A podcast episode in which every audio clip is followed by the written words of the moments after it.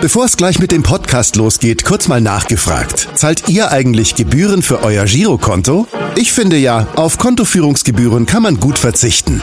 Deshalb wird dieser Podcast auch von der Sparda Bank Hamburg präsentiert.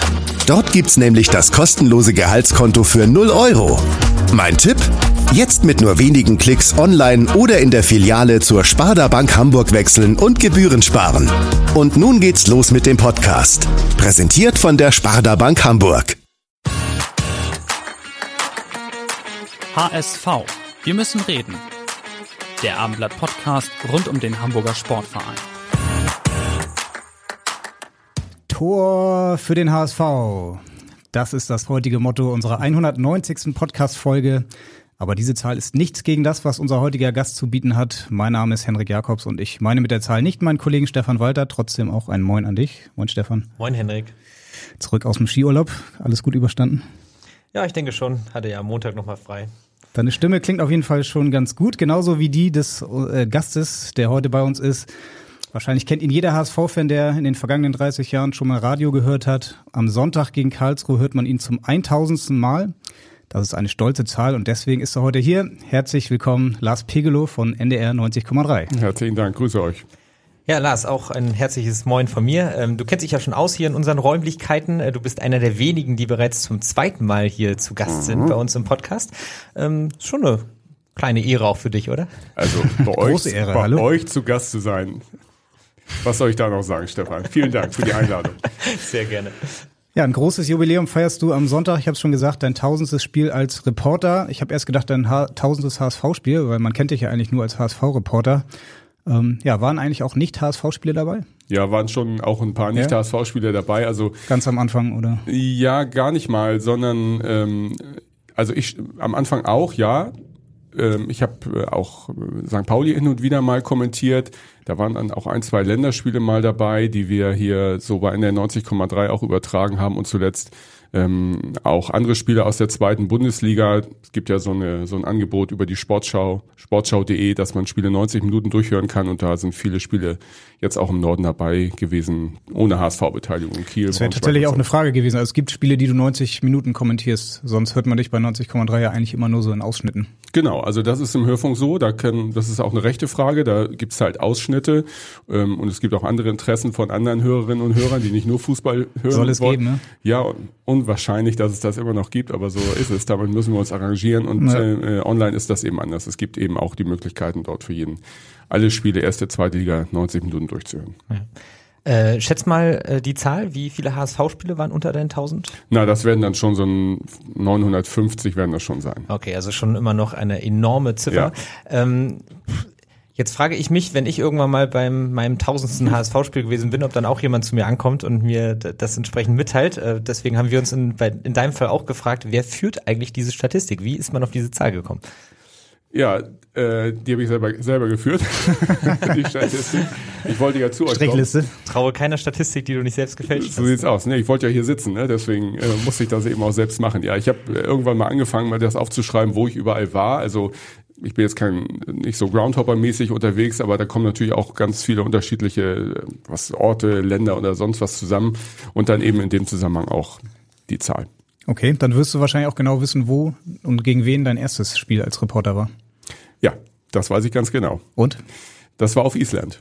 Das war ziemlich spektakulär. Okay. Das war ähm, im Juli 1907, Juni 1997. Überleg gerade, UI Cup mit dem HSV oder? Mit dem HSV, der spielte gegen eine Mannschaft, äh, das dürft ihr gleich mal wiederholen, Live Tour Olafsfjördur. Live Tour Olafsfjördur. Ganz gut.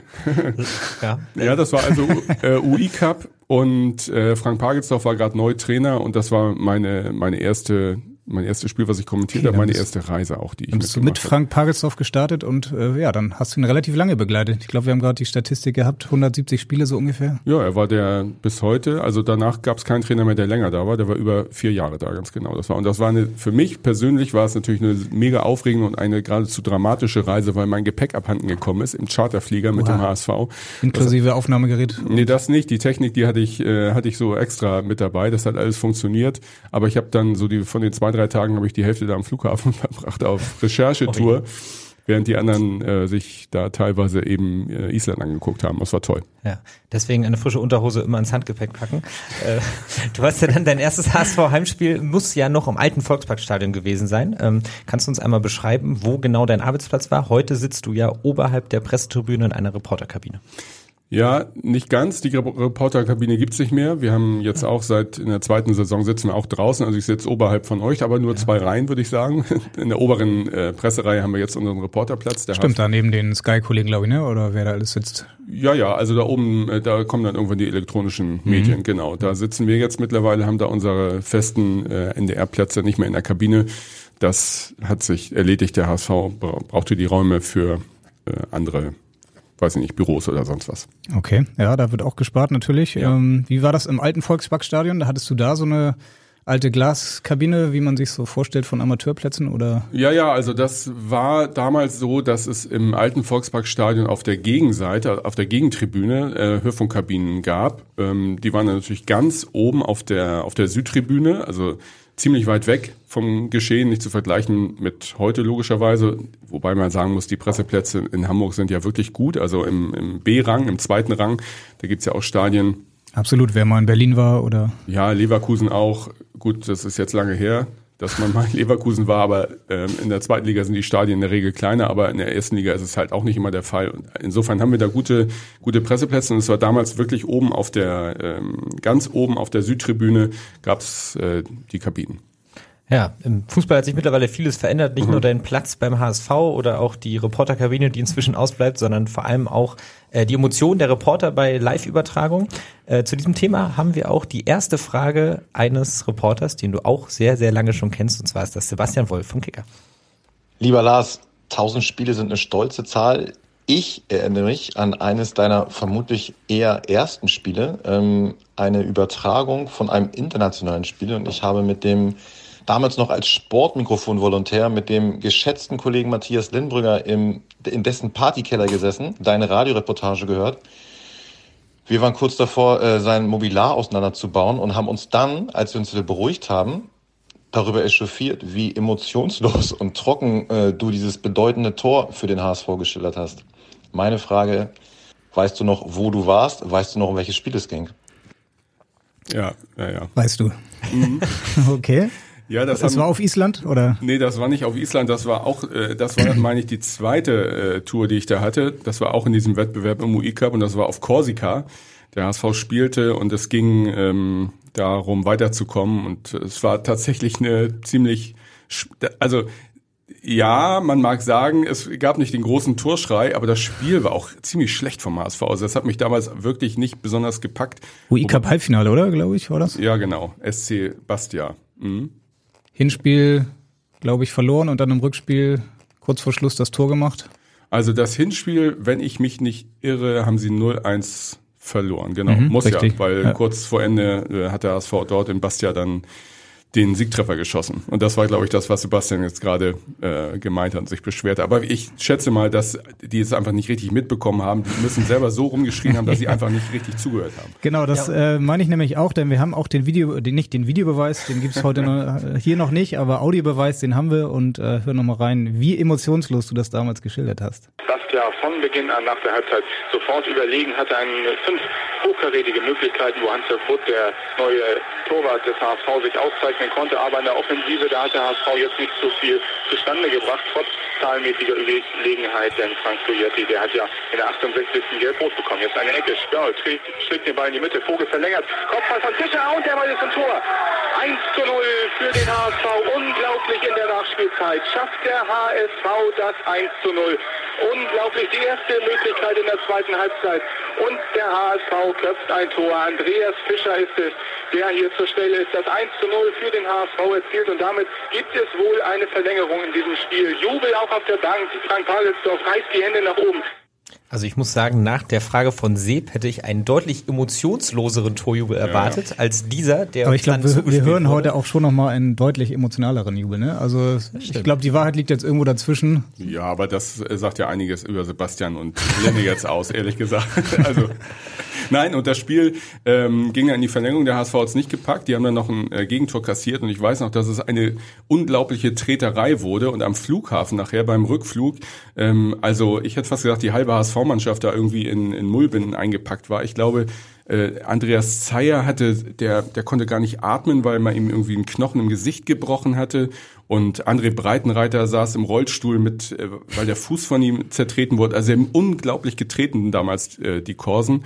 Daran wird sich auch Bernd Wehmeier noch erinnern, wenn ich ihn mal drauf anspreche, weil äh, der da die Kabinentür, glaube ich, sogar eingetreten hat von denen. Also das war schon das, was ich unten abgespielt habe, war noch spektakulärer, was ich vor dem Mikrofon als das vor dem Mikrofon Also Seb hat es uns so geschildert nach dem Motto, du hättest gesagt, oh, Tor 1 zu 0 für den HSV und äh, ja, zurück ins Funkhaus, so ungefähr. Ja, also ein gut. paar mehr Worte waren es dann schon noch.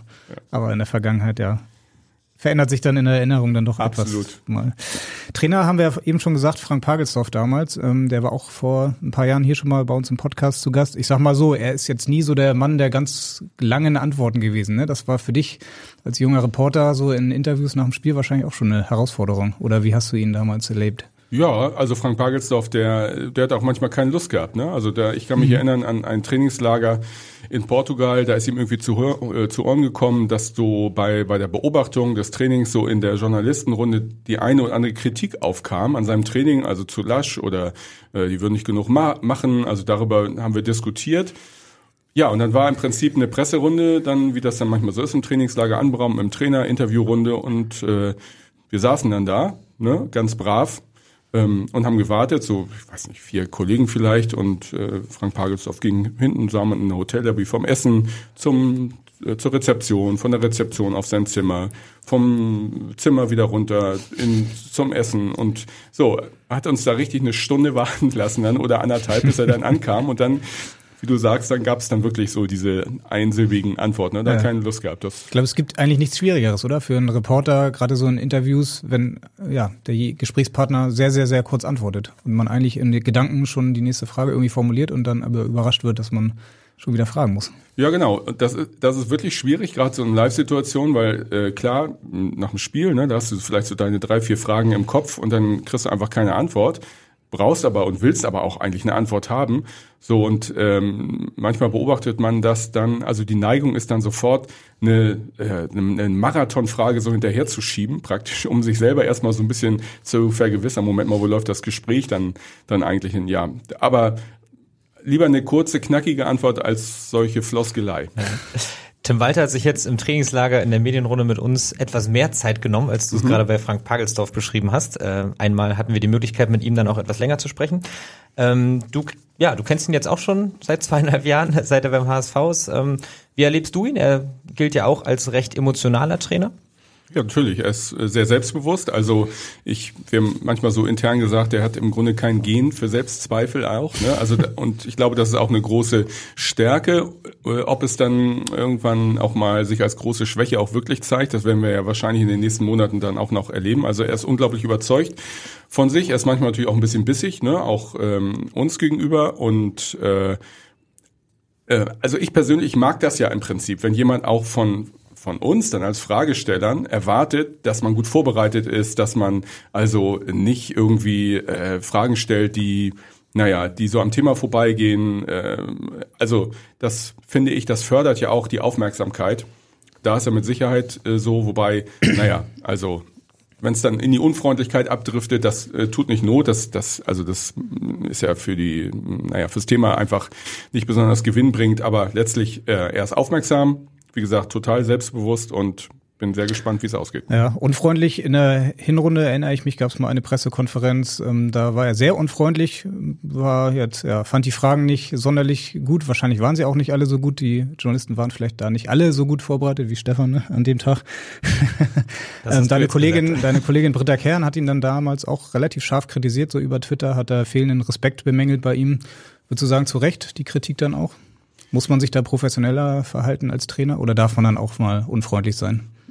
Ja, also was heißt, darf man unfreundlich sein? Ich meine, äh, wenn wir uns jetzt unterhalten dürfen und, und du stellst eine scharfe Frage oder ich. Die kommen noch, ja, klar. Ja, ja. Muss man dann unfreundlich werden? Ich finde nicht. Also letztlich, ich spreche ja jetzt auch nicht mit dir, äh, Henrik, oder auch nicht mit dir, Stefan, sondern da hören ja auch Leute zu. Und genauso ist das für einen HSV-Trainer, das ist für die Öffentlichkeit. Das ist nicht für den Kollegen vom Amlat oder vom NDR oder wie auch immer die Antworten gedacht. Und ich finde, dessen sollte man sich dann auch irgendwo immer bewusst sein, äh, mit wem man da spricht.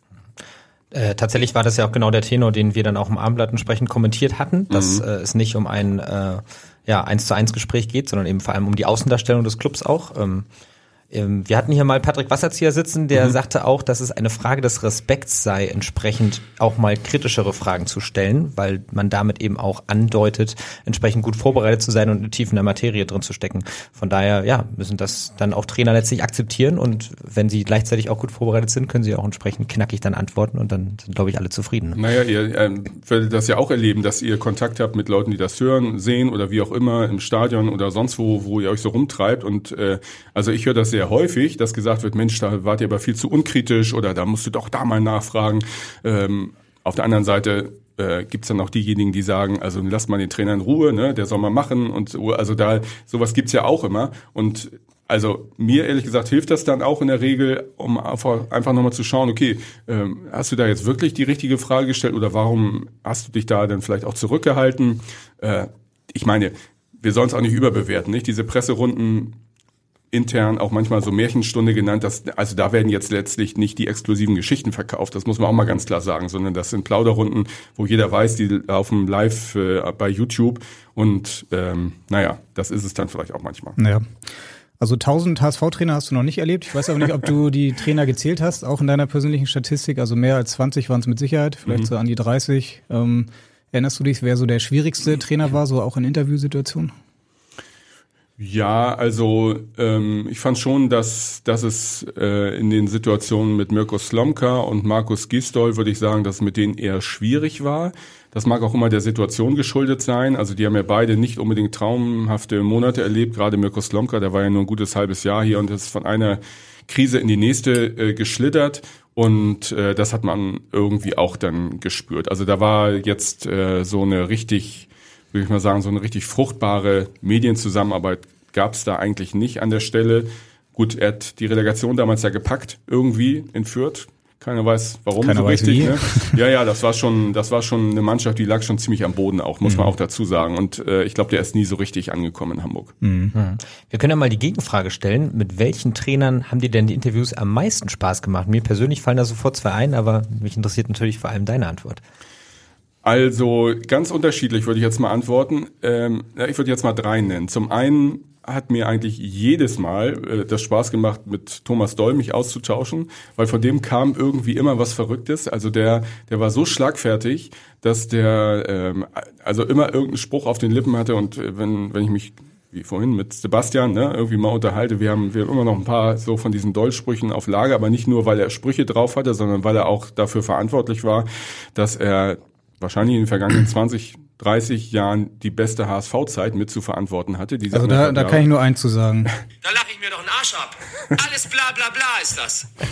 Das war schon zu seiner Dortmunder Zeit, ja, genau. war das? Auch ja, ja, eine genau. legendäre genau. Pressekonferenz? Ja klar, da kam natürlich, also mit Thomas Doll, das muss ich zugeben, kam auch eine persönliche Nähe dazu. Den habe ich ja als Spieler auch schon erlebt beim HSV und äh, habe den also wirklich kennen und schätzen gelernt den äh, würde ich jetzt mal vorwegnehmen, aber Hüb Stevens war auch immer ein Spektakel, der nun wirklich, also wenn, wenn ich vorhin geschildert habe, dass Frank Pagelsdorf manchmal äh, so äh, uns hat auflaufen lassen, wobei muss ich auch sagen, Frank Pagelsdorf, total netter Typ. Also ich äh, treffe ihn auch jetzt ab und zu nochmal. Zum Tennisspielen? Zum, ja, zum Beispiel, ja. Und ähm, also das zu Frank Pagelsdorf. Bei Hüb Stevens war es so, der hat, äh, im Grunde da kommt man die Uhr nachstellen, wenn der HSV gut gespielt hat, dann gab's für Journalisten, Kollegen hieß es erstmal Helm auf, äh, Schutzweste an, dann gab's halt immer irgendwie was. Und das war, teilweise war es auch komisch, auf jeden Fall war es auch immer sehr, sehr herausfordernd, also ein echter Typ und er hat sich muss man auch sagen, dann am Ende mit einem netten Branch von den Journalisten auch verabschiedet für die Zusammenarbeit. Hat ja eigentlich auch eine sehr erfolgreiche Zeit hier mhm. gehabt in Hamburg. Das äh, muss man ihm hoch anrechnen. Ja. Auf Hüb kommen wir auch gleich noch auf jeden Fall zu sprechen. Ähm, einen dritten wolltest du gerade noch nennen? Ja, Martin Joll hätte ja. ich jetzt noch genannt. Also der hat nun wieder eine ganz andere Art gehabt beim HSV. Also eine unglaublich, wie soll ich sagen, der war so ja, der hat sowas Weltmännisches auch gehabt und ähm, hat ja auch in, in seinem Jahr, wo er war beim HSV, auch eine sehr gute Mannschaft gehabt, die auch erfolgreich war, nicht ganz so erfolgreich am Ende, wie sich das ganz Hamburg ich erhofft die Werder-Wochen. Naja, die Werder-Wochen, genau, Papierkugel und solche schlimmen Geschichten. Das gibt es jetzt ein Jubiläum, ne? 15 Jahre. Oh, ja.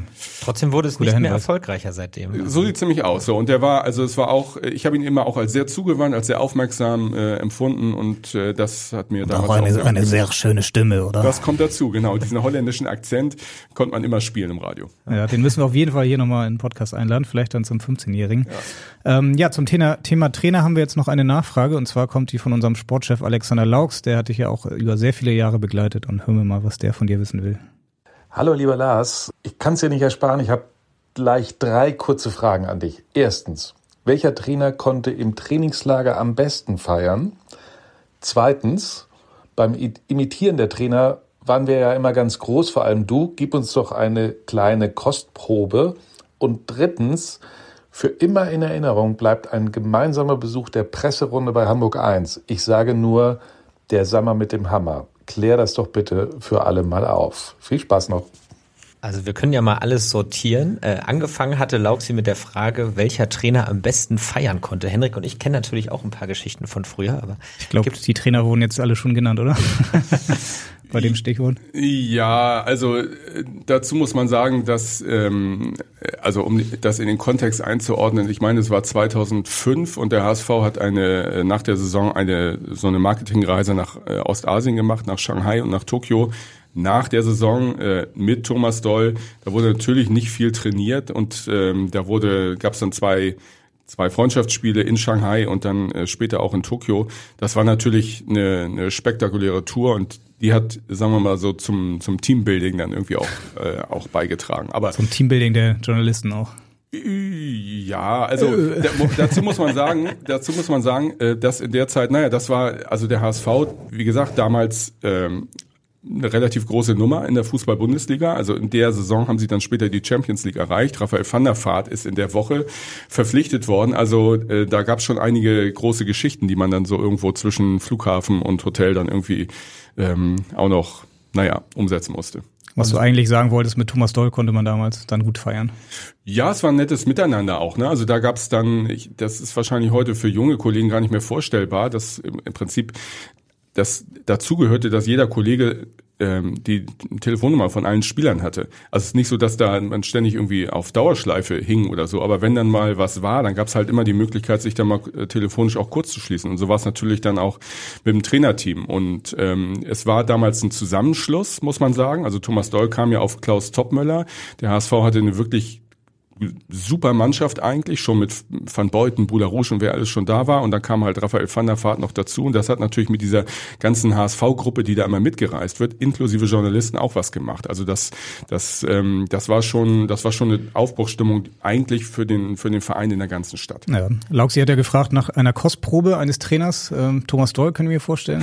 Den also würdest da, du vielleicht hinkriegen, oder? Ja, äh, also Okay, ich, ich hatte jetzt erst überlegt, aber vielleicht auf den Hüb wollte Kannst ich. auch gerne den Hüb machen. Also. Dass Ja, er den Hüb anspricht. Ja. Wir hatten bei Hüb hatten wir mal, Hüb hatte so eine, wie soll ich sagen, so eine ganz markante Lache und ich kann mich erinnern, dass ich die mal aufgenommen hatte und das so ein bisschen rumgeschickt hatte als Gag und das äh, irgendwann bin ich dann bei irgendeinem, äh, war ich am Flughafen nach einem HSV-Spiel und dann ist dann bei einem HSV-Betreuer klingelte das Handy und der hatte dann den Klingelton von der Hüb-Lache sozusagen.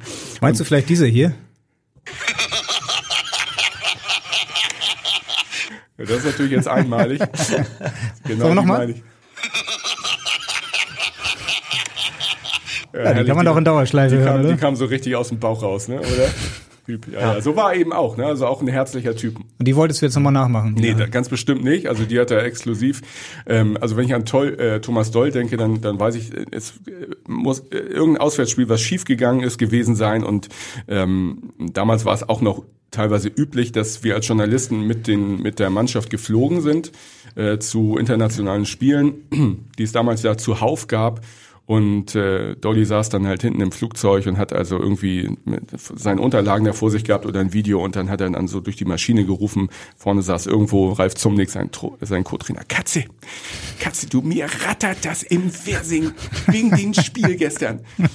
So, und das sind dann, sind dann so kleine, sind dann so kleine, Katze, ja, Katze, das genau, Katze Zumnick, das sind dann so kleine, kleine Geschichten, die kleine dann, Schmankerl. ja. natürlich, die haben die Spieler dann auch natürlich auch mal ganz gerne äh, mitgenommen. Aber das hat, das hat ihn eben auch äh, total, äh, wie soll ich sagen, so nahbar gemacht und dass er dann auch mal so kleine Einblicke auch äh, gewährt hat in äh, seine, naja, so seine Gedankengänge im wahrsten Sinne des Wortes. Ja, immer wieder herrlich, wenn man dich so, dir so zuhört, wie du alte Geschichten erzählst, die heute in der Form auch nicht mehr so richtig vorstellbar sind. Wie Äh, war wir- das im Trainingslager mit Tim Walter? Habt ihr da nicht auch mal ein Bierchen getrunken? oder? Ja, Katze hat er nicht gerufen. es gab tatsächlich die Möglichkeit beim Fanabend sich auch mal mit ihm an die Bar zu stellen. Ich muss allerdings auch sagen, dass ich in dem Moment einfach unfassbar viel zu tun hatte, so dass ich die Möglichkeit gar nicht wahrnehmen einmaligen konnte. Moment verpasst. Den einmaligen Moment verpasst, aber es, es war tatsächlich auch die einzige Möglichkeit. Es hätte sonst eben nicht die Möglichkeit für uns gegeben, mal im Hotel äh, auch mal in einer ruhigen Minute, die nicht vom Pressesprecher organisiert ist, dann auch mal mit den Verantwortlichen zu sprechen, ist vielleicht auch okay, aber es war eben früher auch anders. Das darf man ja, dann das auch war mit, vergleichen. es war mit Sicherheit anders, wobei, also jetzt, äh, ich hoffe nicht, dass der Eindruck entsteht, wir würden da permanent da irgendwo äh, durch die Gegend gezogen sein. So war das natürlich. Nein, auf, das kann auf jeden Fall nicht so gewesen sein. Also, Nee, ich meine, äh, der HSV war damals eine Spitzenmannschaft, ne? Also das über Jahre, ich weiß nicht, zehn Jahre europäisch und so und das, äh, das geht nicht mit, äh, wenn man sich da permanent gehen lässt. Es war halt, äh, sag ich mal, also als als Reporter, die da ständig dabei waren, das waren ja im Grunde immer dieselben, logischerweise genauso wie es heute auch immer dieselben sind, äh, gab es einfach eine andere äh, eine andere Form der Distanz, würde ich mal sagen. erstaunlicherweise, sorry, sind es fast immer noch dieselben Kollegen, ne? Also wenn man jetzt so Ja, guckt, einige. Sebastian Mhm. Wolf vom Kicker, Ja. Ähm, ja, Babak Milani bei der Bild, Simon Brasch bei der Mopo. Äh, ja, da ist doch eine sehr hohe Konstanz bei den HSV-Reportern und den einen habe ich gerade schon genannt. Jetzt kommt hier nochmal eine Frage von Simon Brasch. Ja, mein lieber Lars, ich bin sehr, sehr froh, dass ich dich nun seit schon fast 25 Jahren als Kollege auf diesem Weg begleiten darf. Wir haben wahnsinnig viel zusammen erlebt. Wir haben das Glück gehabt, äh, viele wirklich nette Menschen gemeinsam kennenlernen zu dürfen. Manche mochten wir nicht so gern, aber ihn hier, das kann ich glaube ich für uns beide mit Fug und Recht behaupten, ihn haben wir wirklich lieben gelernt. Achtung, Ja, aber äh, müssen wir dann jetzt aufgeben? Das kann doch nicht wahr sein. Das darf doch nicht. Ja, alle Fachkundigen werden natürlich längst erkannt haben, dass es sich dabei um Hüb Stevens handelt. Mit Hüb haben wir wirklich ähm, unglaublich viel Spaß gehabt. Und ich würde dich darum bitten, weil ja die Hörer auch gut unterhalten werden wollen, dass du mal deine Lieblingsanekdote mit unserem Freund Hüb preisgibst. Mir fällt spontan euer Hahnenkampf in der ähm, Mixzone des MSV Duisburg ein. Vielleicht spielt auch die Stadt Budapest in deinen Gedanken eine Rolle. Also, ich bin gespannt auf deine Anekdote, wünsche euch eine wundervolle Sendung und freue mich auf die nächsten Jahre mit dir. Also mit Hüb scheint ja einiges los gewesen zu sein damals. Er war schon Thema hier bei uns im Podcast, aber jetzt kommen die eigentlich schönen Geschichten ans Tageslicht. Ja, ja, also mit Typ war wirklich immer was los. Und ich sag ja, also je erfolgreicher die Mannschaft war, und er hat ja damals den HSV, wenn nicht auf dem letzten Platz übernommen, also zumindest auf dem, äh, auf dem Abstiegsplatz und in der Saison ja auch noch, das muss dann direkt gewesen sein nach Thomas Doll 2007 in den europäischen Fußball noch geführt. Also es gab einige Siege, also einige Gründe für ihn, sich aufzuregen über die Presse. Und äh, ja, in Duisburg tatsächlich, der HSV hatte gewonnen mit 1 zu 0. Ich meine, Kompanie hat das Tor geschossen und äh, nach dem Spiel stand ich in der Mixzone und habe ähm, Piotr Trochowski zum Interview, ging in die Kabine rein, habe ihn dann gebeten zum Interview und ihn äh, dann angefangen zu fragen. Und irgendwie gab es intern wohl eine Absprache, Mannschaft soll erst in die Kabine und dann wieder raus zu den Interviews. So wusste ich nicht. Jedenfalls kam dann irgendwann, als ich mit, äh, mit Trotsche dann im Gespräch war, kam Hüb vom Platz rein und hat mich also vor versammelter Medienlandschaft sowas von rund gemacht und angebölkt da, was ich mir einbilden würde und der so, weiß ich jetzt auch gar nicht mehr, was er da so alles gesagt hat. Er hat sich wirklich wie eine Löwenmutter immer dazwischen geschmissen. Also seine Spieler, äh, die hat er, ähm, naja, also Wobei aus du ja in dem Fall nur deinen Job gemacht hast. Ne? Ja, klar. Und äh, ich weiß auch, dass ein Kollege von der Süddeutschen das thematisiert hat nach dem Motto, was war mit Hüb Stevens los, so ungefähr. Und äh, was eigentlich noch, also es war akustisch nichts zu machen gegen Hüb an der Stelle. Der war einfach lauter und äh, konnte auch ziemlich böse gucken. Jedenfalls äh, Piotr Trochowski hörte sich das so an, so ein bisschen so mit hochgezogenen Augenbrauen, so von der Seite und hat dann irgendwann so die Schulter gezuckt und ist dann einfach so gegangen. Was sollte er machen? Und ich glaube später, und, und Hüb wurde dann von Jörn Wolf damals im Pressespray so ein bisschen eingefangen, äh, weil er auch gemerkt hat, das war vielleicht ein bisschen drüber. Aber solche Situationen gab es dann schon auch häufiger. Auch in Budapest, was Simon gerade anspricht, war es ziemlich schlimm. Da war Hüb wirklich auf 180, glaube die gesamten zwei Tage vom Anfang bis zum Ende, weil das war die Zeit, als der HSV, das muss ja auch UEFA Cup Quali, UI Cup, irgendwie sowas gewesen sein, wo Raphael van der Vaart äh, im Valencia-Trikot posiert hatte und dann sich abgemeldet hatte für das Spiel in Budapest. So, es war ein riesen Theater und äh, mehr Presseleute als üblich waren mit dabei. Ähm, und das ging schon so schlecht los, dass der Tross praktisch ankam im Hotel in Budapest ähm, und alle irgendwie, alle Journalisten irgendwie noch eine Stimme haben wollten, entweder von Hüb oder von Raphael selbst oder wie auch immer. Und zwei Kollegen sind dann so hinterhergerannt, dass sie dann direkt in den Besprechungsraum der HSV-Mannschaft mit reingetapert sind. So nicht wissend, dass das der Besprechungsraum ist. Und ähm, naja, das hat, sagen wir mal, Hüb so mittel gefallen. Dann. Schöne Geschichten äh, von Hüb. Ähm, ja, gute Frage von Simon. Da fällt mir ein, Simon, mit dem saß du mit Sicherheit auch das eine oder andere Mal bei Hamburg 1. Wir haben eben noch vergessen, mhm. den Sommer mit dem Hammer. Was war da denn noch eigentlich? ja, das war im Nachhinein haben wir uns äh, mehrfach auf die Schenkel klopfen müssen wegen dieser Geschichte. Es gab damals diesen Talk bei Hamburg 1, ne? Und die, äh, äh, das war eine Sendung, die wurde am Sonntagabend, meine ich, ausgestrahlt und vom alten Kollegen von euch auch moderiert. Und ähm, das Problem war nun an der folgenden Stelle, an, äh, an der Stelle, dass der HSV Matthias Sammer holen wollte als Sportvorstand. Und äh, im Laufe der Woche eine Aufsichtsratssitzung stattfand in einem Besprechungsraum an der Raute. Medien waren natürlich alle vor Ort, wie das damals halt so war. Und ähm, Otto Rieckhoff, so der Aufsichtsratsvorsitzende damals, sagen wir mal, angedeutet hatte, es wird wohl klappen mit Sammer. Und dann äh, diese Sendung bei Hamburg 1 wurde aufgezeichnet. Und die mussten wir dann aufzeichnen am äh, Freitag und dann haben wir, aber da war die Entscheidung noch nicht gefallen und da haben wir gesagt, okay, die Sendung wird Sonntag gesendet. Wir können jetzt dann nicht so tun, als ob das offen ist, weil Sonntag ist die Entscheidung schon da. Was machen wir? Okay, ähm, haben wir uns darauf festgelegt, wir tun so, als ob Sommer, Sommer schon da wäre. Und dann hat der Moderator ähm, zweimal statt der Hammer mit Sammer hat er dann in der Anmoderation der Sammer mit Hammer gesagt. Und das war das war äh, natürlich ziemlich komisch, weil nach dem ersten Mal hatten wir ihm das gesagt und dann nach der Werbepause. Äh, gesagt, dass er doch nicht kommt, oder wie? Nee, dass, es, nee. dass er sich versprochen hat. Ach so, okay. Dass es nicht der Sammer mit Hammer ist, sondern der Hammer mit Sammer.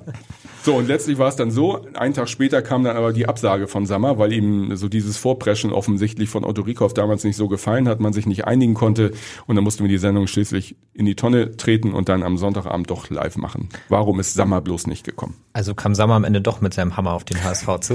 Ja, aber wirklich. Hat letztlich ja. abgesagt, ja.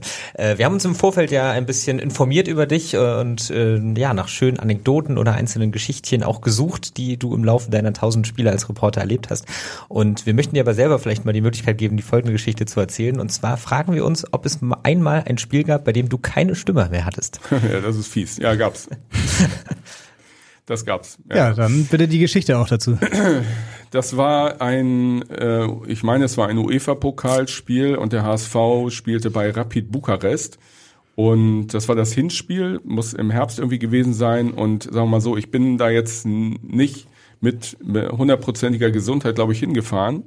Äh, und es war tatsächlich so, ich hatte dann äh, am, am äh, Spieltag, das Spiel war nachmittags um 16 Uhr, also ich bin mittags oder vormittags irgendwann rausgegangen, weiß noch, mit meinem Kollegen Michael Augustin durch, durch Bukarest, wollten wir uns das ein bisschen angucken nochmal und, ja. und äh, ich konnte mich schon nicht unterhalten, also die Stimme war einfach weg. Nur, was machst du denn da? Ne? Also da kannst du gar nichts machen, kann mir nicht einfach nochmal einen Kollegen nach Bukarest irgendwie einfliegen und habe dann, wir haben dann versucht, die Einblendung dann ganz, ganz kurz zu halten, damit die Stimme geschont wurde. Aber was das Schlimme war, am Ende die Schlussphase, wo wir gesagt haben, so, wir gehen jetzt nicht rauf, praktisch nach 88 Minuten und nehmen dann alles mit oder 85, sondern wir spekulieren auf eine kurze Nachspielzeit und ich werde nach 90 Minuten gerufen und vielleicht eine Minute so und dann kam irgendwie 90. Minute und der Abruf und der Assistent an der Seite zeigt hoch, ich glaube sechs oder sieben Minuten Nachspielzeit und ich dachte, oh Gottes Willen.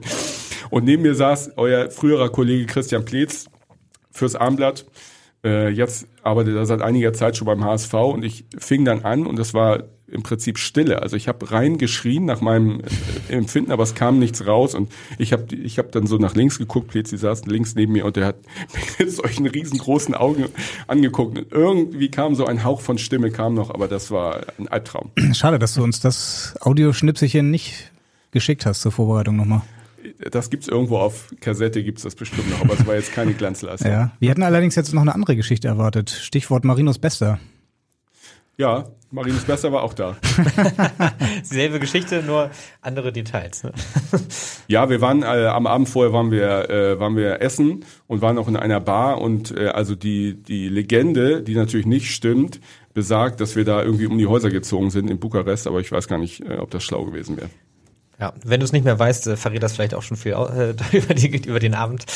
Ähm, ja, Marinus Bester war damals in welcher Rolle beim HSV? War er noch Spieler oder war er schon Pressesprecher oder Teammanager? Nee, nee, also dann wäre als Spieler wäre mit Sicherheit nicht mit uns essen gegangen. Äh, ich glaube nicht, dass er Pressesprecher war, das müsste Jörn Wolf schon gewesen sein, dann war er Teammanager. Das würde ich, glaube Okay. ich, jetzt mal. Ja, gute Spielvorbereitung auf jeden Fall. Vielleicht kannst du da noch mal ein bisschen was erzählen, wie du dich eigentlich so auf Spiele vorbereitest. Also jetzt beispielsweise am Sonntag spielt der HSV zu Hause gegen Karlsruhe. Ähm, wie bereitest du dich jetzt so im Laufe der Woche vor? Ja, also wir haben ja zum Glück das Internet seit einiger Zeit und äh, ich äh, lese natürlich das Hamburger Armblatt sehr ausführlich und auf allen Wegen, auch auf Papierform sehr gerne und schaue, was los ist. Reicht dann eigentlich, oder? ja, ihr macht ein wenig über Karlsruhe, ne? Okay, ein bisschen was, ein bisschen muss ich mich da auch informieren über Gegner natürlich. Aber also ich gucke mir äh, Spielausschnitte an, ich schaue mir an, wer verletzt ist und wir haben auch umfangreiches Statistikmaterial, was äh, jedes Mal eigentlich dazugehört, das zu studieren. Wobei mein Vorteil ja eigentlich ist, da ich ja überwiegend bei NDR 90,3 äh, kommentiere, dass ich, sagen wir mal, mir es schon erlauben kann, die Hamburger Brille dann aufzuhaben und äh, vielleicht nicht, ähm, also jeden Schwippschwager Schwager des Karlsruher äh, Mittelfeldspielers dann irgendwie kennen muss. Insofern ähm, ist das natürlich so sehr äh, ASV konzentriert, ist klar. Ne? Also unsere Zuhörer, die kommen aus Hamburg und, und, und Umgebung. Und ja, Alexander Laux, den haben wir gerade äh, ja gehört, ne? euren äh, Kollegen, der hat mal gesagt, äh, wir schreiben ja eigentlich so eine ganz lange Fortsetzungsgeschichte, so ein Fortsetzungsroman. Und so ist das auch, glaube ich, ein bisschen in den Reportagen auch. Beim äh, Thema Karlsruhe fällt einem natürlich sofort auch dein Torschrei ein. Damals in der Relegation 2015 war es. Ähm, Marcelo Diaz und Raphael van der Vaart stehen am Freistoßpunkt. Ähm, ja, der HSV war eigentlich schon ausgeschieden, jemand beziehungsweise war schon abgestiegen. Und dann passierte das. Diaz schlägt. Tor! Tor! Tor! Tor! Tor für den HSV! Tor für den HSV! Marcelo Diaz! Tor! Das 1 zu 1 in Karlsruhe durch Diaz. Der direkte Freistoß ist drin. Ausgleich in Karlsruhe in der Nachspielzeit durch Diaz, ein defensiver Mittelfeldspieler. Legendärer Torschrei auf jeden Fall, hat schon ein paar Aufrufe auf YouTube, ähm, ja, im fünf- oder sechsstelligen Bereich. Ich habe gerade mal versucht mitzuzählen, wie viele Torschreie waren's? Ja, ausreichend Torschrei, damit das auch wirklich jeder begriffen hat. Es war wirklich ein Tor. es war wirklich ein Tor, genau. Ja. Und man hört ja nur deinen Ton. Ich habe noch mal versucht, mir vorzustellen, wie ähm, das Bild dazu aussieht in dem Moment. Ähm, ja, hält es dich dann noch auf den Sitzen oder in bestimmten Situationen gehst du sowieso dann in den Stand und kommentierst da weiter? Nee, nee, also da musste ich sitzen, weil das so eng auch war. Da im alten Karlsruher Stadion ist ja inzwischen auch äh, umgebaut worden. Und ähm, also das, was da jetzt so, naja, so ein bisschen explodiert ist, das hat ja auch echt eine lange Vorgeschichte mit diesem ganzen Weg des HSV in die Relegation, dann diese ähm, Malente. Ja, Malente, genau, den Geist, den wir da alle gesucht haben, irgendwie den der HSV irgendwie ja auch gefunden hat mit Bruno Labbadia.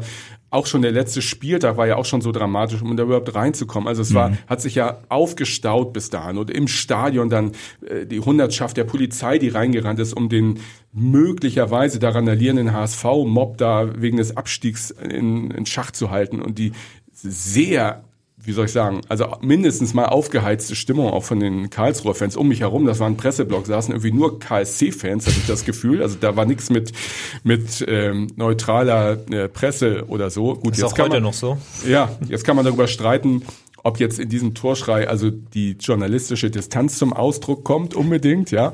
Aber äh, also das kam dann äh, in dem Moment natürlich alles hoch. Im Übrigen die Karlsruhe, die haben ja immer behauptet, also Fehlentscheidung, Freistoß und so nach diesem Schuss von Rajkovic war gar kein Handspiel äh, und deswegen Sagt Meffert auch. Ja, kann ja sein, aber ähm, äh, die Sache ist die, das Tor wäre auch danach noch gefallen. Also es wäre irgendwann gefallen und sei es in der 94. Minute, da bin ich mir ganz sicher, und der HSV wäre auf keinen Fall abgestiegen. Denn ich habe mir in der Musik, die vorher bei uns lief im Programm, ähm, überlegt, welche berühmten letzten Worte fallen dir denn jetzt ein zum Abstieg des HSV? Und mir ist nichts eingefallen. Und das war für mich, also für mich der Beleg, äh, es kommt auch nicht zum Abstieg. Gut, damit ist diese Geschichte endlich mal vollständig aufgeklärt, ja. Weg mit den Sagen um Tomorrow, my friend. Das ist die wahre Geschichte, warum der HSV damals nicht abgestiegen ist. Ähm, war das eigentlich dein lautester Torschrei bei einem Spiel des HSV? War mit Sicherheit einer der lautesten und war mit Sicherheit auch eines der emotionalsten Spiele, was dabei war, ganz bestimmt. Aber es gab auch noch ein paar andere äh, bei denen ich mich manchmal im Nachhinein ein bisschen erschrocken habe beim Nachhören. Dann machen wir doch direkt mal unsere Top 3 ähm, nach den Trainern, die hatten wir eben schon. Was waren so deine drei emotionalsten Tore für den HSV? Eins haben wir gerade schon gehört. Genau, also das war bestimmt eins. Mit Sicherheit war es auch ähm, das 4 zu 3 damals von Nico Kovac. Oh ja, gegen Juve. Bei diesem berühmten Spiel im Jahr 2000, wo irgendwie Tausende von Sitzkissen da irgendwie auf dem Platz äh, geflogen sind. Schöner Gruß übrigens an Nico Kovac, alles Gute. Und ähm, der hier auf jeden Fall zuhört. Der mit Sicherheit ja. zuhört jetzt. das war mit Sicherheit einer und naja, jetzt muss ich mal überlegen, in der zweiten Liga hatten wir das, glaube ich, jetzt noch nicht so, wobei ich immer noch sagen würde, das Spiel in Sandhausen war auch eins der, wie soll ich sagen, dramatischsten Fußballerlebnisse, was ich so äh, mitgemacht habe, aus anderen Gründen. Können wir direkt ein bisschen drüber sprechen, Stefan, du warst ja auch da. Ich habe mir gestern auch bei YouTube da nochmal ein paar Bilder angeschaut. Das war ja wirklich brutal, ja. also ähm, was der HSV da erlebt hat. Wie war das bei dir? Du warst im Stadion und hattest ähm, äh, ja die Informationen aus aus Regensburg oder wie war das bei dir? Ja, ja, also ich war wahrscheinlich einer von irgendwie drei Leuten im ganzen Stadion, der überhaupt live dabei war, weil wir über unsere Radioleitung, also da, neben mir saß ein Kollege noch vom Südwestrundfunk und äh, noch der Kollege Mats Nicholson war auch da für Norddeutschen Rundfunk, weil wir natürlich alle möglichen Sender da äh, bespielt haben und wir hatten im Prinzip Regensburg auf dem Ohr als einzige und es ist ja bekannt, irgendwie Handynetz ist da so ausgefallen, deswegen hatte keiner eine Orientierung, insbesondere nicht der Stadionsprecher, der ja schon zweimal zum Aufstieg gratulierte. Und wir hatten dann, ich kommentierte noch die Szenerie, also alle da irgendwie auf dem Platz, hunderte, tausende HSV-Fans. Spieler alle mit diesen, diesen erwartungsfrohen, bangen Gesichtern. Und neben mir mein Kollege Mats Nicholson, der, der hörte das nur und also der war so eine Art zweiter Stadionsprecher und hat dann immer so die Dutzend, es wurden immer mehr, die so, die so mehr oder weniger vor uns standen, da im Innenraum, informierte, wie es denn in, wie es dann bei Regensburg äh, steht. Und dann fiel halt dieses Tor. Und also ich glaube, so eine große Enttäuschung, so eine große Massenenttäuschung, kriege ich jetzt schon ein bisschen äh, Gänsehaut, mhm. wenn ich darüber erzähle, die habe ich eigentlich so in der Form noch nicht erlebt. Das war echt, also das war wirklich ein, ein naja, natürlich war es ein schlimmes Erlebnis, ähm, Vielleicht war es auch ein Gemeinsamkeitsstiftendes wieder so im Nachhinein, was jetzt äh, man auch so mitträgt. Also mir tun diese HSV-Fans, die seit Jahren eigentlich keine richtigen positiven Erlebnisse mhm. mehr haben, äh, also die tun mir echt schon leid. Zumindest hatten sie für fünf Minuten ein positives Erlebnis. Also ja, aber umso schlimmer, ne, wenn du dann gleich wieder auf den Boden der Tatsachen zurückgeholt wirst. Ich erinnere mich auch noch daran, wie die Fans einfach vor Ort überhaupt gar nicht wussten, äh, ob im anderen Stadion noch weitergespielt ja. wird. Und äh, einige, die um uns herum standen, fragten dann immer wieder bei meinem Kollegen Simon Brasch von der Mopo und mhm. mir nach, wie steht's denn? Weil wir eine der wenigen waren auch, wo das WLAN funktionierte. Bei allen anderen mhm. funktioniert es auch gar nicht. Äh, und dadurch konnten wir vielleicht so fünf Leute informieren von 12.000. Äh, und auch der HSV war ja uninformiert. Es gab einige Spieler, das belegen ja auch die Bilder, die, die jubelten direkt nach dem Abpfiff. Also es waren wirklich katastrophale Zustände, die man sich im Jahr 2023 eigentlich kaum vorstellen kann. Aber unten in der Kurpfalz ist es möglich, ohne Handynetz, ohne WLAN. kann sowas dann mal passieren. Ne? Ja. Ja. Beim, beim Stichwort Sandhausen fällt mir auch noch ein besonderer Moment ein, das 5 zu 1 von Dennis Diekmeyer vor ein paar Jahren am letzten Spieltag, als der HSV noch mhm. in die Relegation einziehen konnte, hätte nur unentschieden spielen müssen. Naja, es wurde ein 1 zu 5 und Dennis Diekmeyer schießt sein erstes, glaube ich, Profitor damals. Mhm. Ähm, da musstest du sogar lachen, oder? Oben in der Reportage, ich meine, ich habe da kurz reingehört. Ja, also das war, das war ja, das war ja schon nicht mehr zu glauben, nicht? Also dass dann in dieser Konstellation, wo der HSV ja sogar noch Chancen hatte in diesem Spiel ähm, auf den auf den Aufstieg, dass dann also als, wie soll ich sagen, um dem Ganzen noch die Krone aufzusetzen, auch noch Dennis Diekmeyer so zu diesem Tor. Es gab, da gab es auch so ein paar Momente. Ich muss gerade dran zurückerinnern, als dann äh, als ähm, äh, in der Zeit von Thomas Doll ja die Champions League erreicht wurde und danach alles schiefgelaufen ist. Da hat irgendwann in, in Aachen auf dem Tivoli Bastian Reinhardt ein spektakuläres Hecht-Kopfball-Eigentor mhm. fabriziert. Ähm, der HSV hat da dieses Spiel verloren und äh, Bastian Reinhardt hat einfach nur gesagt, hier ist irgendwo, wir müssen, äh, hier ist irgendwo der Exorzist ist hier am Weg. Und so ein bisschen in diese Diekmeyer-Richtung ging das dann auch. Ja. Also du hast schon ein paar sehr besondere emotionale Momente erlebt. Ähm, ja, viele bittere Momente auch, aber auch sehr viele schöne Momente. Ich denke ja. da vor allem auch an das Spiel in Kopenhagen damals. Ich glaube, das oh, ja. war auch so eines deiner Highlights, oder? Ja, das war wirklich ein Highlight, weil das auch in so eine Aufbruchphase reinkam vom HSV, der also da, das habe ich ja vorhin schon beschrieben, so ein bisschen, ne, mit Thomas Doll, also echt so, naja, die Stadt irgendwo mitgenommen hat, so habe ich das damals empfunden. Und dann war das UEFA Cup Quali oder so. Im Grunde äh, war das ganz früh früh im Wettbewerb, aber ein Spiel mit, was weiß ich, roten Karten, ich glaube drei Stück am Ende verschossenen Elfmetern und äh, ich weiß, dass äh, noch erzählt wurde, dass die Mannschaft auf dem Bus, äh, auf dem Weg war mit dem Bus zum zum Stadion und tausende HSV-Fans so gefühlt an den Straßen standen und gegen den Bus gehauen haben. Also das muss auch schon in diesem in diesem Bus eine eine so aufgeladene Atmosphäre gewesen sein und das hat sich dann im Spiel auch gezeigt. Thomas Doll wurde auf die Tribüne geschickt nachher Wahnsinn und dann, ja. naja. Also die Begeisterung ist auf jeden Fall auch außerhalb Hamburgs übergeschwappt, kann ich mich noch erinnern. Ich habe damals noch nicht in Hamburg gewohnt, aber irgendwann hat das wirklich in ganz Deutschland mitbekommen, dass in Hamburg da jetzt was entsteht. Mhm. Und wir können ja mal reinhören, wie du damals eine der letzten Szenen dieses Spiels in Kopenhagen kommentiert hast. 90 Minuten sind um in Kopenhagen. Der HSV hat das Tor noch nicht erzielt. Es gibt die Ecke für den Hamburger Sportverein von der linken Seite, gleich ausgeführt von Takahara. Der hätte sich doch ein bisschen Zeit lassen sollen, aber Tuba flankt. Das ist unübersichtlich. Und es gibt elf Meter für den HSV. Wieder ein Handspiel. Was für ein Krimi. Mein Gott, ist das dramatisch in Kopenhagen. Raphael van der Vaart gegen Jesper Christiansen, die 92. Minute. Die entscheidende Szene der ersten Runde im UEFA Pokal. Van der Vaart läuft an, schießt mit links. Ja, er trifft!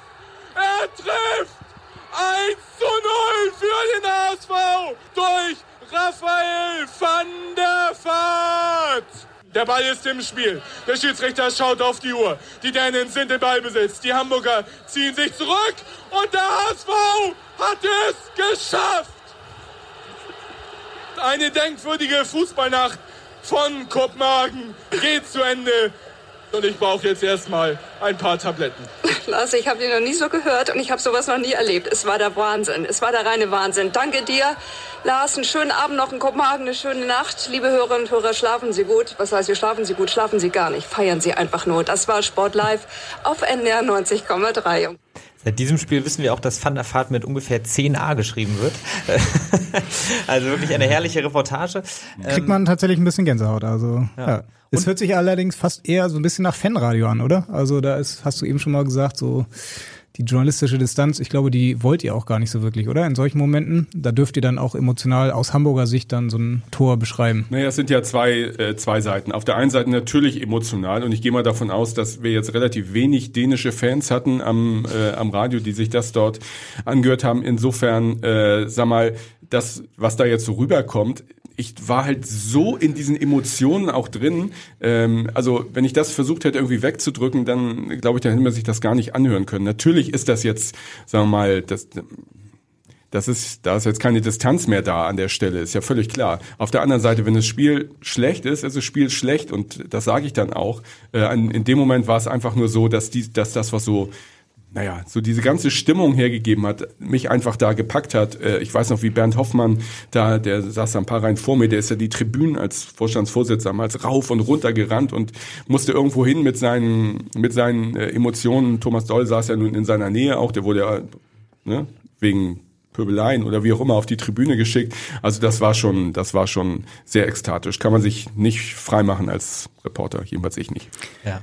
Das sind dann auch so die Momente, die die Faszination Radio ausmachen, oder? Wenn man sowas nochmal hört, ähm, ja, das kriegst du ja eigentlich am TV vielleicht so auch gar nicht, wenn du die Bilder nicht, wenn du die Bilder eigentlich siehst, aber und dann der Ton nicht ganz so ähm, ja, emotional daherkommt. Ja klar, das ist dann eben, das ist dann eben das, das ist dann eben das, was Radio halt ausmacht. Ich bin ja auch so ein Kind des Radios, also ähm, ich habe äh, als als Kind teilweise, wenn dann Spiele mal live liefen im Fernsehen, habe ich den Ton ausgemacht und mir Radio auch angehört ne, und äh, habe natürlich immer bei diesen Bundesliga-Konferenzen auch am Radio gehangen und Kurt Emmerich gelauscht und äh, Karl-Heinz Kammern und Armin Haufe und wie sie alle hießen. Also das sind so die NDR-Helden meiner Kindheit und äh, ich bin auch ganz dankbar, dass ich Kurt Emmerich zum Beispiel noch kennenlernen durfte und mit dem ähm, ab und zu auch äh, gesprochen habe und äh, der hat ja dann auch, also noch ganz andere Dinge erlebt und ganz andere Dinge nun auch geleistet. Das ähm, ja, da bin ich auch schon dankbar für. Mhm. Du ja. hast gerade so ein paar Legenden angesprochen. Letzte Woche hatten wir hier Dagmar Berghoff und Jo Brauner ah. sitzen, die alten Tagesschau-Legenden, auch beide mit einer HSV-Geschichte. Mhm. Und äh, Dagmar Berghoff hat auch erzählt, wie sie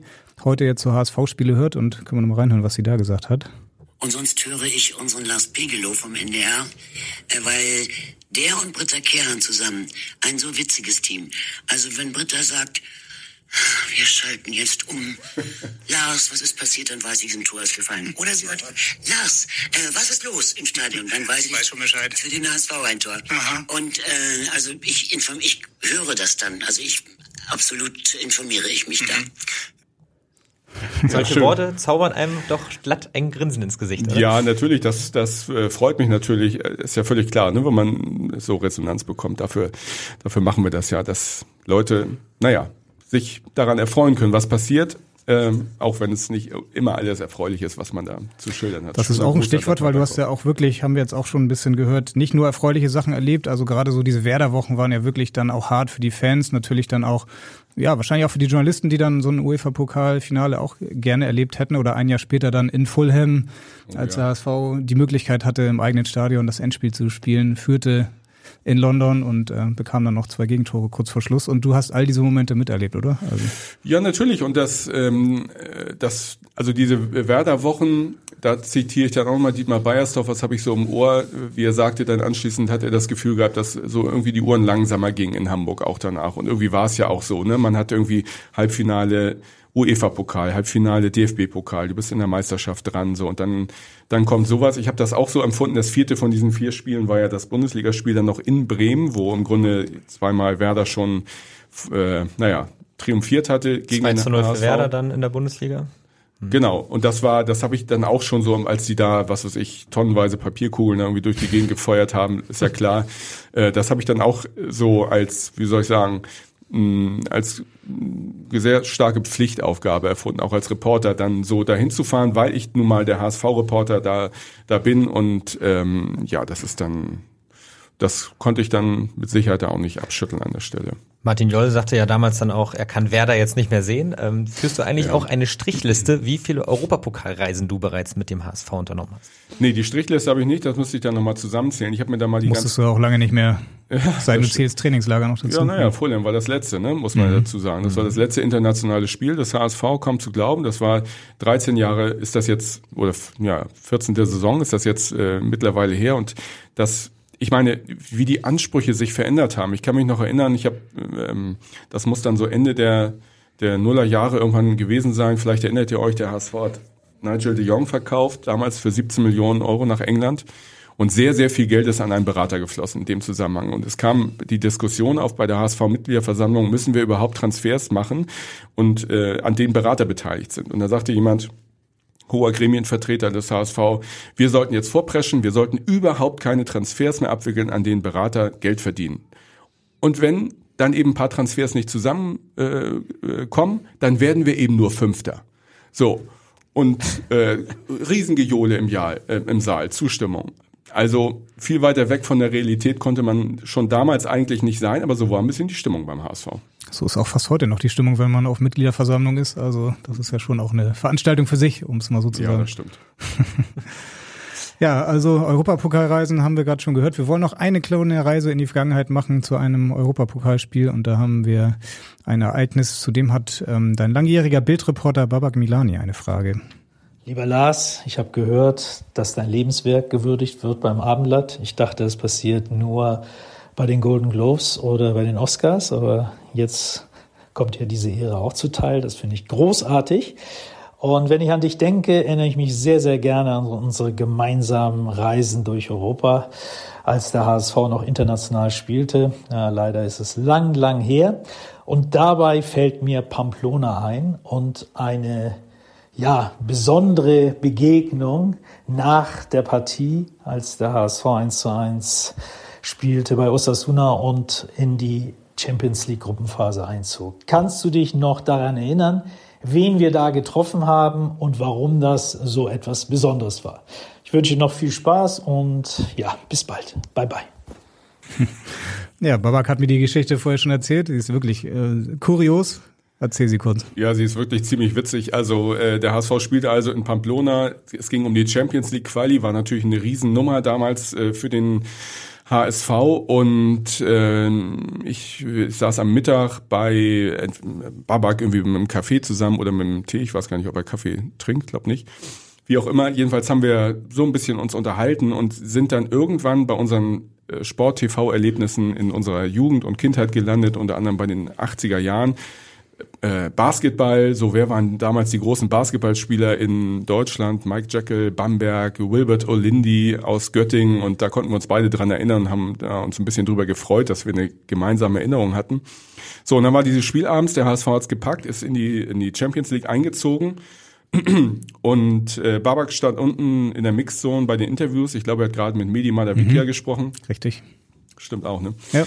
So, und äh, ich wusste nun, dass beim HSV-Bus draußen auch ein paar Fans, ein paar Hamburger Fans gewartet haben. Und ich wollte ein paar Fanstimmen sammeln für unser Programm für nächsten Morgen. Also begeisterte HSV-Fans in, äh, in Pamplona. Bin dann raus um diesen Bus herum und dann steht dann ein großer Mann mit einem strahlenden Lächeln, Wilbert Olindi. Und ich äh, ab der stand wie die Salzsäule, stand ich da vor ihm, der hat mich angestrahlt, wir kannten uns überhaupt gar nicht. Ich, hab, ich bin nur auf ihn zu und habe gesagt, Wilbert Olindi, stehen bleiben. und bin dann wieder reingerannt. Äh, Babak war immer noch mit Medi am, am Sprechen. Ja ähm, und habe gesagt, Babak, du musst jetzt Medi hier stehen lassen. Es gibt Wichtigeres. er hat so. gesagt, du hättest gesagt, Babak, Babak, du musst sofort kommen. Genau, und dann sind wir rausgegangen und dann stand halt immer noch Wilbert Olindi da draußen und äh, hat uns immer noch angestrahlt und Babak hat so ähnlich reagiert wie ich, salzsäulenmäßig und hat dann sowas ähnliches gesagt wie, jetzt glaube ich, jetzt glaube ich wirklich dran, dass der HSV es geschafft hat. Ein Wunder. So, und es stellte sich dann heraus, dass Wilbert äh, Olindi ähm, in der Jugendabteilung, in der Jugendbasketballabteilung des HSV zu dem Zeitpunkt gearbeitet hat und damit äh, mit dieser Basketball, Basketballabteilung mitgereist ist nach Pamplona. So kam das zustande. Aber das war wirklich ein ja. spektakulärer Moment. Sehr stark. Sein Sohn hat ja auch vor, glaube ich, ein paar Jahren dann mal bei den Towers gespielt. Genau, ja, ja, der hat mhm. ähm, Luis Olindi. Genau, der ist äh, wird immer wieder genannt, möglicher NBA-Spieler und so. Also das Talent vom Papa hat er geerbt. Mhm. Herrliche Geschichte auf jeden Fall. Ähm, habt ihr eigentlich schon mal ein ganz entscheidendes Tor verpasst, weil ihr gerade Musik gespielt habt? Ähm, da würde ich spontan, ohne dass es mir direkt einfällt, sagen, ja. Ich kann mich an ein Tor erinnern, das ich nicht direkt gesehen habe. Ein sehr, sehr wichtiges Tor.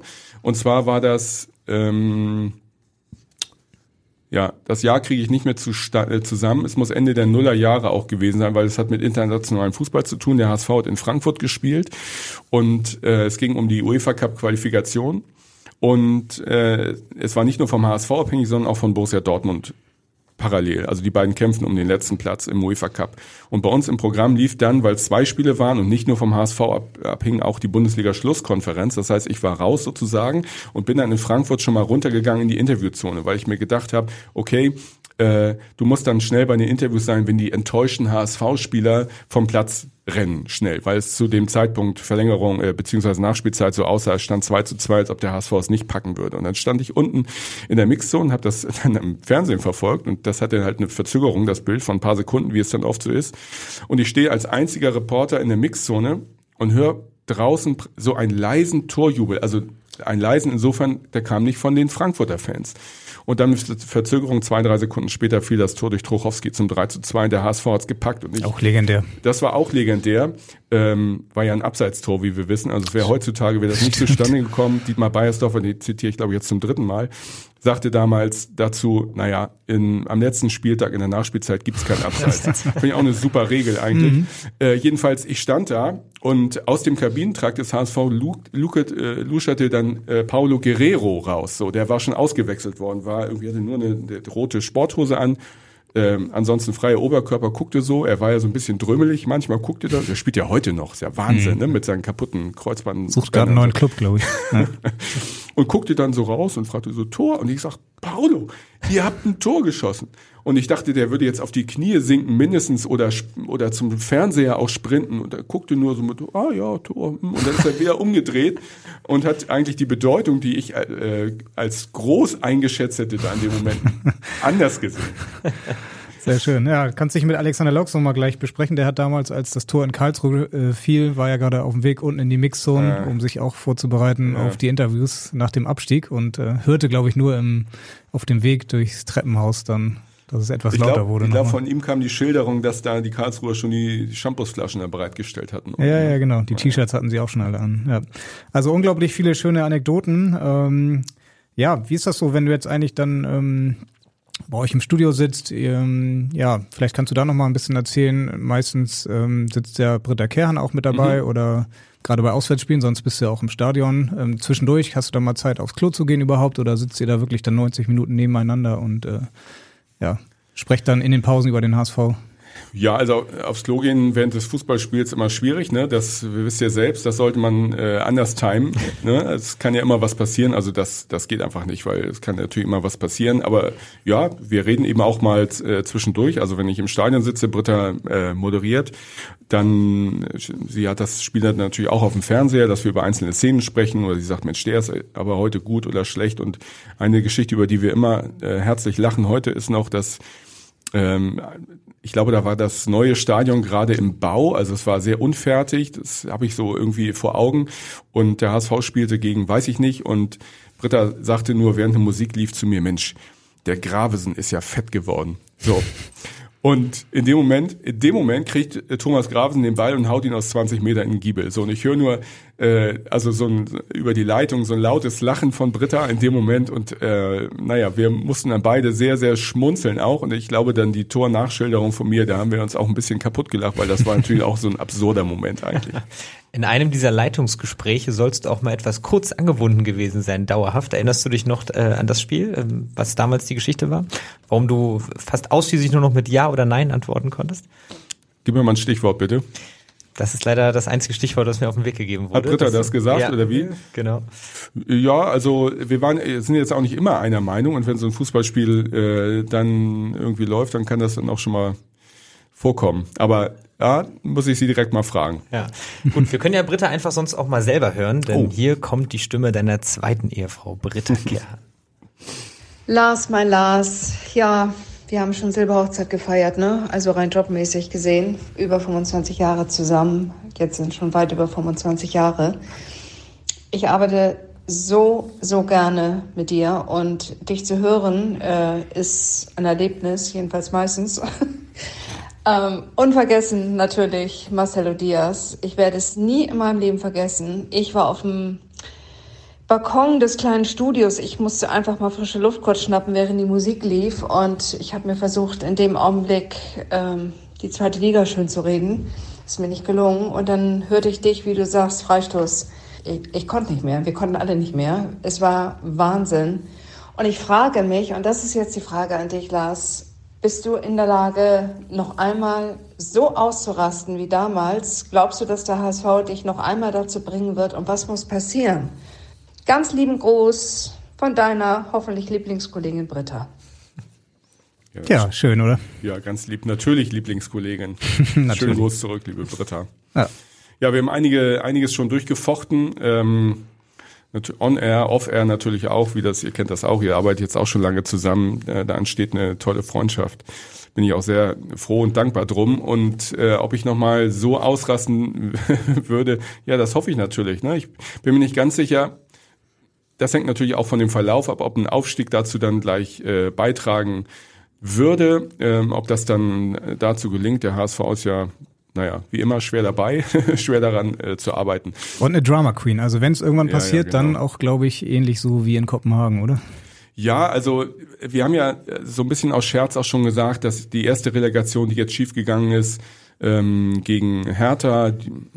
Das war jetzt vielleicht nicht so wahnsinnig spektakulär, war knapp dran. Stuttgart war auch äh, irgendwie am Ende klar. Am Ende eine klare Angelegenheit, eigentlich im Hinspiel irgendwie schon durch, mit ein bisschen Hoffnungsschimmer natürlich auch wieder im Rückspiel. Also irgendwie das Ganze wird bestimmt nochmal auf die Spitze getrieben. Also wenn man jetzt glaubt, dass, dass da das alles jetzt so einfach durchläuft. Also das wäre völlig untypisch HSV eigentlich. Aber natürlich hm. wünsche ich dem HSV, dass er es packt. Versetzen wir uns doch mal in die Lage. Letzter Spieltag gegen Nürnberg. 90. Minute. Der HSV braucht noch ein Tor. Baccariata läuft alleine aufs Tor zu. Nur noch Martenia vor ihm. Und dann kommst du. Jetzt soll ich das reportieren. Ne? Nee, nee.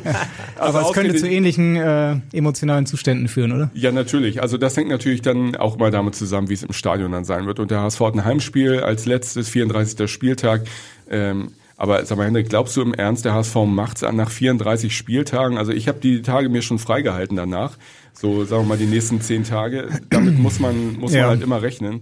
Und ähm, naja, ich. Ja, wenn man sich die aktuelle Tabelle anguckt, dann ähm, ja, könnte das passieren. Ja, genau, kann passieren. Wobei das Spiel, finde ich, in Schalke war äh, hat in die richtige Richtung gezeigt. Das war jetzt kein Fußballspektakel, aber es war eine sehr solide Vorstellung, finde ich. Und genau die Solidität die erwartet man jetzt ja. Ne? Und das ist ja, glaube ich, auch eine Erkenntnis gewesen, dass man daran arbeiten möchte und das verbessern möchte. Und wenn es dann jetzt, sagen wir mal, den nächsten Schritt gibt und gegen Karlsruhe der nächste Sieg gelingt, dann stärkt das auch das Zutrauen der Mannschaft, glaube ich, in diese Spielweise. Ne, ich habe schon gehört, so schnell geht das dann beim HSV. Jetzt spielen sie erfolgreich, aber langweilig. Also so weit muss man natürlich nicht gleich gehen, dass es jetzt langweilig war. Ich glaube, dass äh, einfach der Erfolg jetzt über allem steht. Ja, zur Fortsetzung des HSV-Dramas würde eigentlich äh, eine dritte Relegation in Folge gehören, die dann vielleicht auch mal positiv ausgeht. Mhm. Ähm, du hast vorhin erzählt, äh, dass damals in Karlsruhe hast du überlegt, wie kommentiere ich jetzt einen möglichen Abstieg mhm. des HSV und dir ist nichts eingefallen. Hast du dir im Kopf schon mal überlegt, wie du einen Aufstieg kommentieren würdest? Nee, das äh, mache ich nicht. Das war im Grunde auch die, der, der Lerneffekt aus diesem Karlsruhe-Spiel, dass das keinen Zweck hat. Ne, das kommt, wie es kommt und ich meine, wenn man sich mal überlegt, diesen Tag, als der HSV abgestiegen ist, der war ja auch so ein bisschen mit Ansagen. Also da äh, konnte man sich ja darauf vorbereiten, dass es so passiert. Und am Ende haben die Geschehnisse im Stadion eigentlich alles auch wieder überdeckt. Damals diese skandalösen Aktionen mit den mit äh, den ja mit den was die HSV Ultras da veranstaltet haben, das hat das natürlich auch wieder anders darstellen lassen. Also wenn ich das etwas gelernt habe, ist, dass eine Dynamik in einem Fußballstadion, die kann man im Prinzip schlecht vorhersehen. Man muss insbesondere beim HSV auf alles gefasst Absolut. Da denke ich wieder an Sandhausen. Also da warst ja. du ja wirklich ganz kurz davor, auch dem HSV zum Aufstieg zu gratulieren. Der Stadionsprecher hat es schon gemacht. Ich auch in meinem Text. Ich saß in der Redaktion mhm. und musste natürlich dann parallel den Text vorbereiten. War im Prinzip schon fertig, hätte nur noch auf Knopf drücken müssen und dann hörte ich dann von dem anderen Sky-Kollegen, ja, elf Meter in Regensburg für Heidenheim und elf Minuten in Nachspielzeit höre ich gerade und dann wusste ich schon, okay, mhm. ich schreibe nochmal kurz eine andere Version. Und ja, so kam es dann leider auch. Jo. Glaubst du denn daran, dass es in diesem Jahr klappt mit dem Aufstieg? Also, das ist so der Running Gag, ne? Wenn mich einer fragt, das geht euch so ähnlich, ähm, die Frage kriegt man täglich irgendwie, schafft der HSV das diesmal, dann habe ich mir inzwischen angewöhnt zu sagen, ja, ja, wie immer. So, und äh, natürlich kann man es so an der Stelle nicht vorhersagen. Und so wie der HSV aufgetreten ist, also mit denselben Stärken, aber vermutlich auch mit den ähnlichen Schwächen wie in den Vorjahren, ähm, da sind sie nicht umsonst auf diesem Relegationsplatz, der alles möglich macht vom Spielerpotenzial und vom Zusammenhalt auch im Team und von dieser Geschlossenheit, die, glaube ich, nicht gespielt ist, sondern die auch die Fans auf der Tribüne spüren. Nicht umsonst, glaube ich, verlassen die Zuschauer das Stadion in der Regel sehr, sehr happy und glücklich, weil sie eine Mannschaft sehen, die vielleicht nicht den höchsten Ansprüchen immer genügt, aber die zusammensteht und bis zur letzten Minute äh, alles gibt. Äh, mit diesen Eigenschaften ähm, sind andere aufgestiegen in den vergangenen Jahren, die nicht so gut besetzt waren. Und insofern ist der HSV also mit Sicherheit mal in der Lage, Holstein Kiel zu überflügeln. Also das muss einfach gelingen. Ja, Und wenn es dann der zweite Platz ist hinter dem Stadtrivalen, vor dem Stadtrivalen der erste Platz, äh, glaube ich, dann, dann äh, hat Hamburg auch mal endlich mal wieder im Fußball was zu feiern. Ja, die vergangenen Jahre haben ja auch gezeigt, dass Platz drei jetzt nicht unbedingt ausreicht. Also es Nein. muss dann schon mindestens Platz zwei werden. Und ich glaube, ganz entscheidend wird jetzt auch sein, dass man den ersten erkennbaren Trend von Schalke jetzt auch Mhm. bestätigt. Ein Spiel alleine reicht nicht, hast du selber auch schon gesagt. Mir persönlich war die Berichterstattung fast schon wieder etwas zu euphorisch Mhm. nach einem in der aus defensiver Sicht gelungenen Auftritt. Ähm, jetzt soll der HSV erstmal die Leistung bestätigen. Am Sonntag vielleicht dann auch schon äh, gegen den KSC. Äh, ein Torschrei wie damals 2015 in der Relegation, wie bei dir beim Tor von Marcelo Diaz, ist diesmal zwar nicht zu erwarten, aber wir freuen uns auf dein tausendstes Spiel als, HS, äh, als Reporter generell. Äh, und für heute bleibt uns nur zu sagen, tausend Dank für deine Geschichten und dass du heute hier unserer Einladung gefolgt bist. Ich danke euch. Ja, sehr schön. Hat auch großen Spaß gemacht, ähm, ja, da in die alten Zeiten nochmal zurückzugehen, auch wenn wir beide da noch gar nicht so richtig dabei waren. Aber ja, man erlebt doch mit dem HSV so einiges. Mal schauen, was wir da noch so zu dritt auch nochmal erleben. Ja, hoffentlich. Ja, vielen Dank für dein Kommen, auch von meiner Seite nochmal. Und wir melden uns dann in der kommenden Woche wieder. Dann steht das Spiel gegen Hertha BSC an in Berlin. Bis dahin in Hamburg sagt man Tschüss und bei uns heißt das Auf Wiederhören. Tschüss. Weitere Podcasts vom Hamburger Abendblatt finden Sie auf abendblatt.de slash podcast.